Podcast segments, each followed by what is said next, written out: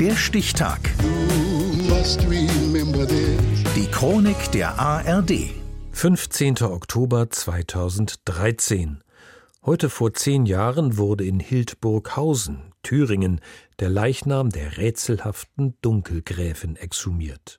Jens Schellers. Es ist schon ein bisschen schade. Der Spuk ist vorbei, das Geheimnis ist gelüftet. Die Dunkelgräfin kann nicht die Prinzessin sein. Dabei hatte man sich im Stadtmarketing von Hildburghausen schon so große Hoffnungen gemacht. Es gibt eine Souvenirlinie dazu, es gibt eine Publikationslinie dazu. Also wir stehen, ich sag jetzt mal, in den Startlöchern. Hildburghausen im Südthüringischen, 12.000 Einwohner. Als es die DDR noch gab, war direkt hinter der Stadtgrenze Sperrgebiet, die Mauer zum Klassenfeind. Das Städtchen leidet heute noch. Es geht schon los, wenn ich die einfache Autobahn langfahre die A73. Ne? Überall stehen die Schilder.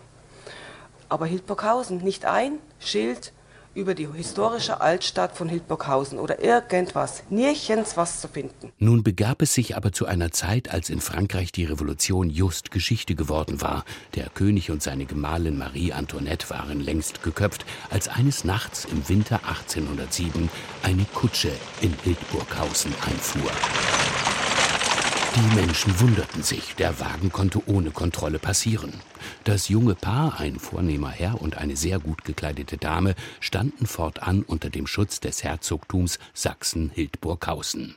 Schnell bekamen sie vom Volk den Namen Dunkelgraf und Dunkelgräfin, denn die mysteriöse Sie blieb unter ihrem Schleier für alle Tage unsichtbar. Noch heute, über 200 Jahre später, weiß Hildburghausen sehr genau davon.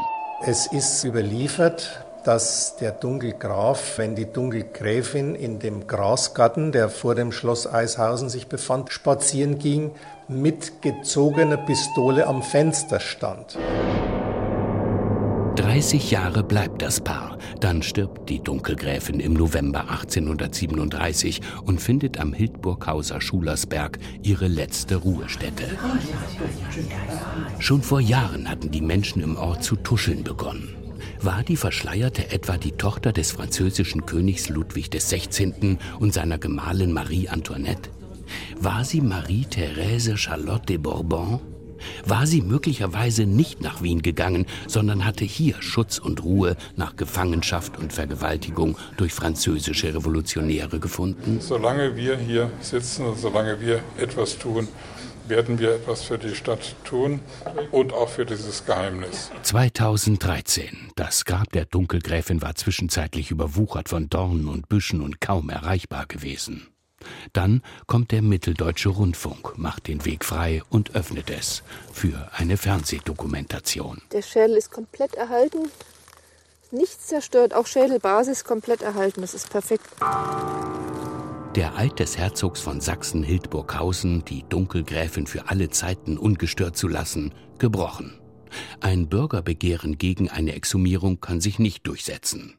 Die Dunkelgräfin wird vermessen, angesägt und nach modernstem Wissensstand analysiert.